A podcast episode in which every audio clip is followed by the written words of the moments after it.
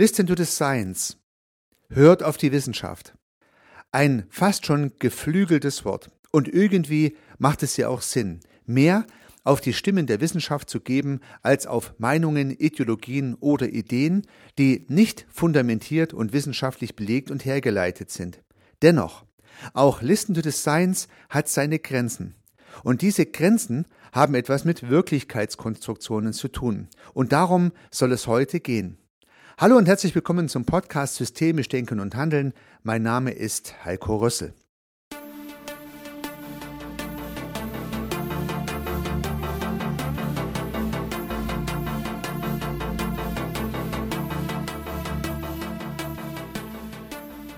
Ich habe einen Artikel in der Zeit gelesen, in dem zwei Wissenschaftler ihre Perspektiven zu einem Thema austauschten. Es war ein Streitgespräch, es war ein Diskurs. Es gab offensichtlich zwei verschiedene Perspektiven auf dieses zu betrachtende Objekt. Ich lese mir gern solche Streitgespräche durch, weil durch die verschiedenen Perspektiven, die dort zum Ausdruck gebracht werden, kann man immer was dazulernen. Fast immer kann ich feststellen, dass es sich hier um hochgebildete, eloquente Menschen handelt, die es gewohnt sind, ihre Meinung gut zu vertreten. Und so war es auch in diesem Falle. Der Wissenschaftler und die Wissenschaftlerin haben ihre Meinungen super dargelegt. Ich konnte ihre Argumentation verfolgen, obwohl sie zwei vollkommen verschiedene Perspektiven auf ein Thema präsentiert haben, waren beide Meinungen, beide Perspektiven, beide Sichten einleuchtend. Das Frappierende ist, es waren beides Wissenschaftler und beide haben ihre Meinungen auch mit wissenschaftlichen Studien und Herleitungen belegt. Spannend. So eine kontroverse Meinung zum gleichen Thema von zwei Wissenschaftlern zu hören, führt natürlich in Probleme, wenn ich Listen to the Science als Überschrift nehme. Ja, welchem dieser beiden Wissenschaftler soll ich denn nun zuhören? Sie haben tatsächlich sehr konträre Meinungen vorgetragen. Im speziellen Falle ging es um eine Perspektive oder um eine Sache, die auch ideologisch extrem aufgeheizt ist. Das heißt also, diesen Beitrag zu lesen, ohne einer Ideologie zu verfallen, ist dann schon schwierig. Für mich in diesem Falle nicht, ich kann mir vorstellen, aber für andere. Und ich als Beobachter hatte auch den Eindruck, dass die beiden Wissenschaftler ihrer jeweiligen Ideologie anhingen. Das heißt, sie waren zwar Wissenschaftler, haben auch wissenschaftlich argumentiert, waren aber auch in ihrer jeweiligen Ideologie zu Hause, was ja zunächst einmal nicht verwunderlich ist, weil auch ein Wissenschaftler, ein Beobachter seiner Wissenschaft, darf und wird natürlich auch einer Ideologie anhängen oder anhängen dürfen. Mindestens mal hat er irgendeine Meinung zu diesem Thema neben der Wissenschaft, die die Meinung bestätigt oder halt auch nicht. So könnte es zum Beispiel sein, dass der eine die wissenschaftlichen Beiträge herausgesucht hat, die seine Ideologie stützen, die andere hat die wissenschaftlichen Beiträge herausgesucht, die ihre Ideologie stützen, obwohl es um die gleiche Sache ging und die verschiedenen Perspektiven darauf. Nun, ich habe mir diesen Disput angeschaut, also durchgelesen, habe mir so mein Bild dazu gemacht und habe ein paar Gedanken dazu mal skizziert. Ich glaube, wenn sich zwei Wissenschaftler über einen Sachverhalt äußern, der ideologisch unbedenklich ist, dann würde man versuchen, aufeinander zuzugehen, gegebenenfalls Gemeinsamkeiten zu identifizieren und die Fläche der Erkenntnis, wenn man sie mal so bezeichnen möchte, eher aufeinander zu schieben. Im vorliegenden Fall hatte ich den Eindruck, dass die beiden Wissenschaftler eher die Idee hatten, die Fläche der Erkenntnis auseinanderzuschieben, also der eine wollte nichts mit der anderen Perspektive zu tun haben. Beide, wie gesagt, haben ihre jeweilige Meinung sehr gut vertreten, aber gegen die Perspektive der anderen verteidigt. Das fand ich jetzt eigentlich wirklich schade. Ich habe immer wieder auch mal Dispute in der Zeitung gelesen, in denen man am Ende eine Annäherung gesehen hat. Und das sogar dann, wenn am Anfang ein großer Zwiespalt zu entdecken war, konnte man am Ende Gemeinsamkeiten identifizieren und hat seine jeweiligen Flächen, also seine Meinungsflächen, wenn ich es mal so sehen darf, aufeinander geschoben. Im vorliegenden Falle hatte ich da nicht den Eindruck, dass sich die Flächen auch nur ein Millimeter bewegt haben. Denn jedes Argument des einen war nicht zum Nachdenken für den anderen, sondern nur um wiederum Argumente für seine Perspektive herauszuholen. Ein wirkliches Streitgespräch ein Disput könnte man vielleicht sagen, man hat keine Gemeinsamkeiten gesucht, man hat die Unterschiede zementiert. Wie schade. Für mich Als Beobachter war es am Ende eher schwierig. Man könnte vielleicht sagen, es war eine gewisse Verwirrung da. Denn zwei hochdekorierte Wissenschaftler haben eine Perspektive oder haben zwei Perspektiven auf eine Sache gegeben und für mich als Beobachter, der keine Ahnung hat von der Sache und keine Ahnung von der Wissenschaft der jeweiligen Perspektive, ja, ich war verwirrt. Ich wusste nun am Ende auch nicht mehr so ganz genau, welcher Seite ich angehören sollte. Also ich habe mich dazu entschieden, hier neutral zu bleiben. Aber das Angebot, was aus diesem Streitgespräch herauskam, war eine Entscheidung entweder oder. Es gab keinen versöhnlichen Kompromiss, es gab nur entweder oder. Schade eigentlich.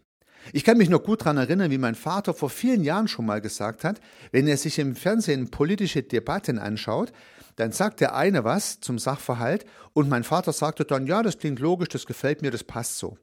Dann hat der andere was vollkommen anderes zum Sachverhalt gesagt, auch gut dargelegt, auch eloquent zelebriert. Und mein Vater sagte, ja, die Argumentation hat mir auch gefallen, das ist im Prinzip auch richtig. Also diese Situation, dass ein Sachverhalt aus zwei verschiedenen Perspektiven klug dargelegt wurde, gut argumentiert wurde und vielleicht sogar wissenschaftlich oder und gut begründet wurde, führt dazu, dass der Beobachter den Eindruck hat, irgendwie haben beide recht, obwohl sie das vollkommen verschiedene meinen. Sehr spannend. Und nun habe ich mir überlegt, ob uns die Systemtheorie nicht einen versöhnlichen Ausweg aus diesem, im wahrsten Sinne des Wortes, Dilemma aufzeigen könnte. Und ich habe einen Vorschlag und den möchte ich Ihnen vorstellen. Im vorliegenden Falle dieses Streitgespräches und nicht nur einmal beobachtet, sondern immer wieder beobachtet, werden ja eigentlich Wirklichkeitskonstruktionen ausgetauscht. Das heißt, auch die Wissenschaftlerinnen und Wissenschaftler, die einen Sachverhalt untersuchen, konstruieren ja eine Wirklichkeit. Natürlich ist eine wissenschaftlich konstruierte Wirklichkeit nicht zu vergleichen mit einer geglaubten Wirklichkeit, denn die Wissenschaft muss dafür diverse Regeln und Methoden anwenden und kann nicht einfach so eine Behauptung aufstellen. Dazu darf die Wissenschaft und fordert die Wissenschaft dazu auf, die aufgestellten Ideen ja auch zu prüfen, zu äh, hinterfragen, gegebenenfalls neu zu formulieren. Also sprich, es gibt gar keine Frage, dass die Wissenschaft auch eine Wirklichkeitskonstruktion erzeugt. Wie gesagt, mit anderen Methoden als eine Meinung, die einfach so in den Raum gestellt wird, aber am Ende doch aus systemischer Sicht eine Wirklichkeitskonstruktion. Denn wir haben ja höchstwahrscheinlich die Perspektive, dass die Wirklichkeit in ihrer Gänze gar nicht von uns Menschen erfasst werden kann. Und da sind Wissenschaftler und Wissenschaftlerinnen auch damit gemeint. Also auch diese können nur eine Wirklichkeitskonstruktion mit hoher Präzision oder mit immer höherer Präzision anfertigen, ohne den Anspruch haben zu können, ich habe nun die Wahrheit oder und die Wirklichkeit final entdeckt. Ich glaube, gerade Wissenschaftlerinnen und Wissenschaftler wissen das auch und würden, je tiefer sie in der Materie drinstecken, tendenziell sagen, je mehr ich davon weiß, umso klarer wird mir, wie wenig ich weiß. Eine wichtige Erkenntnis, die, glaube ich, viele Wissenschaftler teilen würden. Nun gut, es gibt also eine Wirklichkeitskonstruktion. Kommen wir zurück zum Fall dieses Zeitungsbeitrages und dieses ideologisch aufgeheizten Themas. Die beiden Wissenschaftler haben nun eine jeweils andere Wirklichkeitskonstruktion auf diesen Sachverhalt entwickelt. Beide haben wissenschaftlich argumentiert. Beide haben ihre Hausaufgaben gemacht. Hätten nun beide ihre Wirklichkeitskonstruktion nicht als Wirklichkeit deklariert, sondern genauso gesehen, wie es eigentlich ist, ihre Wirklichkeitskonstruktion, hätte es vielleicht eine persönliche Idee eines Ausgleiches geben können. Denn wenn beide sagen würden, ich habe die Wirklichkeitskonstruktion A, der andere würde sagen, ich habe die Wirklichkeitskonstruktion B, dann bliebe für beide ja die Brücke zu sagen, ja gut, vielleicht ist die Wirklichkeit ja nochmal anders, weder A noch B, oder vielleicht gibt es die Perspektive A auf diese Wirklichkeit, die Perspektive B auf diese zu untersuchende Wirklichkeit. Es gibt aber auch noch D, E, F und so weiter, also eine viel größere Vielfalt als nur diese beiden. Wenn man das machen würde und würde sagen, lassen wir die Wirklichkeit zunächst einmal außen vor und machen uns klar, dass alle Dinge, die wir über diese Wirklichkeit versuchen zu konstruieren, Konstruktionen sind, dann bleibt uns eine versöhnliche Mitte, die für uns nicht erkennbare und gegebenenfalls für immer unsichtbare oder nicht reproduzierbare Wirklichkeit. Im konkreten Falle könnte man dann sagen, und in diesem ganz speziellen Falle wäre es auch möglich gewesen übrigens, hätte man dann sagen können, okay, die Sache ist die, ich habe die Perspektive A und habe das ordentlich begründet, der andere hat die Perspektive B und hat diese ordentlich begründet. Und für mich als Zuhörer wäre das versöhnliche Ergebnis gewesen, A und B sind valide Perspektiven auf diese Wirklichkeit. Es sind zwei Wirklichkeitskonstruktionen, die jede für sich wissenschaftlich ordentlich hergeleitet wurde. Das wäre eine coole Perspektive gewesen. Man hätte sogar noch den Hinweis geben können, dass es auch noch C, D, E und F geben könnte, noch andere Perspektiven aus anderen Sichten, vielleicht unterstützt durch andere wissenschaftliche Methoden. Und dann hätte ich mir als Betrachter ja ein leichteres Leben machen können. Dann hätte ich was dazugelernt und hätte diese Ideen in meine Wirklichkeitskonstruktionen einbauen können. Ich hätte mich nicht entscheiden müssen. Ja, wie cool wäre es gewesen, wenn die beiden Wissenschaftler in ihrem Gespräch diese Brücke gebaut hätten und dann hätte ich sie nicht bauen müssen. So, nun habe ich die Brücke versucht zu bauen für Sie. Meine Idee, eine versöhnliche Mitte zu finden, wenn verschiedene wissenschaftlich fundierte Meinungen aufeinanderprallen. Und das haben wir nicht nur in diesem speziellen Fall, den ich gelesen habe. An ganz vielen Stellen können wir verschiedene wissenschaftliche Perspektiven auf den gleichen Sachverhalt zusammentragen.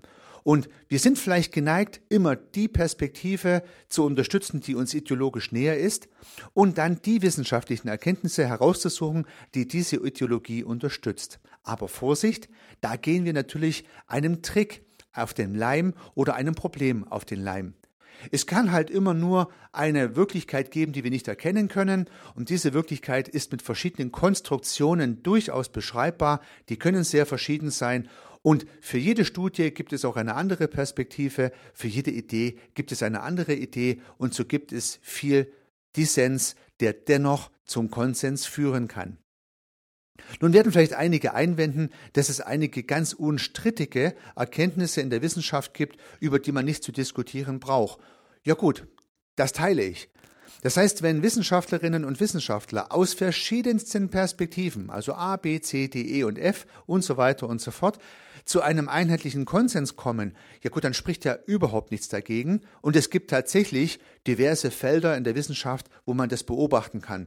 Ohne es genau zu wissen, nehme ich mal an, die mathematischen und physikalischen Naturwissenschaften sind solche, wo man einen großen Konsens entwickelt.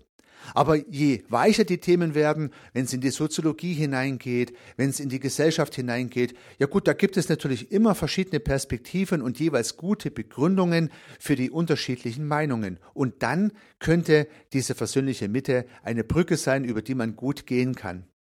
Ja, und so ein Brückenbauer möchte ich gern sein, das gefällt mir und demzufolge fand ich es sinnvoll und vielleicht sogar notwendig, mal diese Perspektive aufzunehmen und Listen to the Science auf der einen Seite zu bestätigen, auf der anderen Seite die Problematik darzulegen und die Lösung dazu.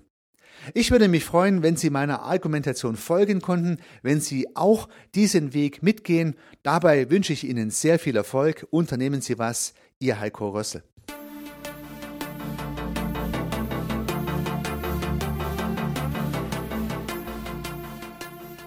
Ich freue mich, dass Sie diese Episode angehört haben und hoffe natürlich, dass sie Ihnen gefallen hat und dass Sie was davon mitnehmen können. Wenn Sie keine zukünftigen Episoden verpassen möchten, dann können Sie den Podcast gern abonnieren. Nutzen Sie dafür den Abonnieren-Button in der Podcast-App Ihrer Wahl. Natürlich würde ich mich auch über eine Rezension oder über eine Bewertung freuen. Alternativ zu diesem Podcast habe ich zwei weitere aufgenommen. Sie finden sie unter www.servicearchitekt.com/podcast oder wenn Sie meinen Namen in der Podcast-App Ihrer Wahl eingeben. Vielleicht können ja auch die beiden anderen Angebote für Sie interessant sein. Sollten Sie ein persönliches Gespräch wünschen, dann können Sie das gern unter www.servicearchitekt.com/termin auf meiner Website mit mir vereinbaren. Ansonsten freue ich mich auf ein Wiederhören. Bis dahin, Ihr Heiko Rössel.